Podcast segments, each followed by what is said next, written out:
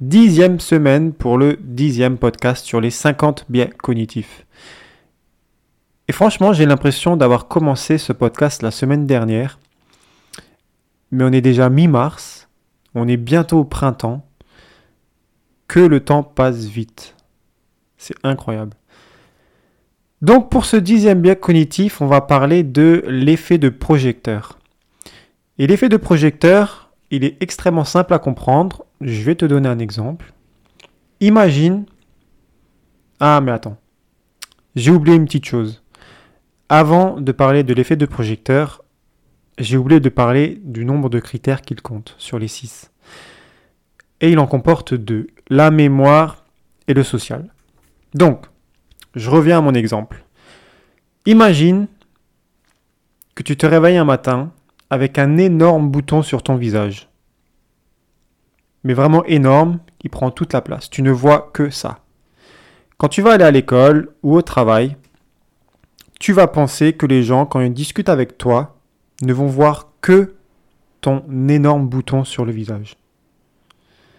Ça, c'est l'effet de projecteur. C'est comme si tu avais comme le nom, le nom l'indique, d'énormes projecteurs qui illuminent ton énorme bouton. Du coup, les gens ne peuvent voir que ça. Alors qu'en réalité, la grande majorité s'en contrefout de ton bouton. Mais totalement. Je dis pas qu'il y a peut-être deux ou trois collègues avec qui tu t'entends super bien, avec qui tu rigoles souvent, qui ne vont pas te faire deux, trois blagues, mais c'est tout à fait normal, j'ai envie de dire, c'est bon enfant et il n'y a rien de méchant à ça. Mais les autres s'en contrefoutent totalement de ton bouton sur le visage. Parce que si tu penses comme ça, si l'effet de projecteur a un impact sur toi, il faut se dire que l'effet de projecteur a aussi un impact sur les autres. Donc ces gens-là, au lieu de se focaliser sur ton énorme bouton, ils vont se focaliser sur eux-mêmes en pensant que toi, tu ne vas voir que le défaut qu'ils pensent avoir. Tu comprends ce que je veux dire?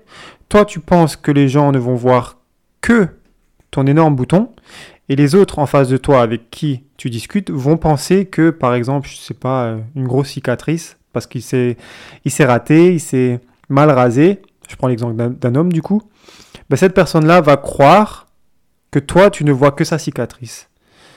Donc les deux personnes sont totalement égocentriques, ne voient pas du tout le entre guillemets problème de l'autre, mais focalisées sur son problème et sur ce que les autres pensent de son problème.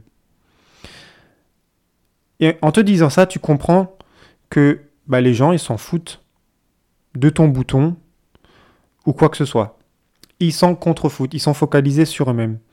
Et quand tu comprends ça, ben, l'effet de projecteur n'a plus vraiment un impact sur toi.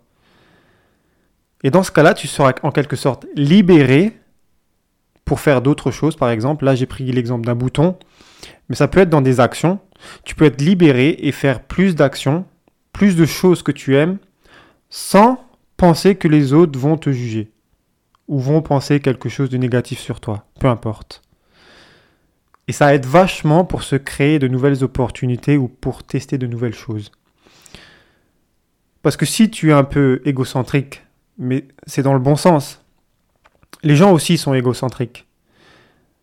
Donc une fois que tu as cette idée en tête, l'effet de projecteur n'a plus aucun impact sur toi.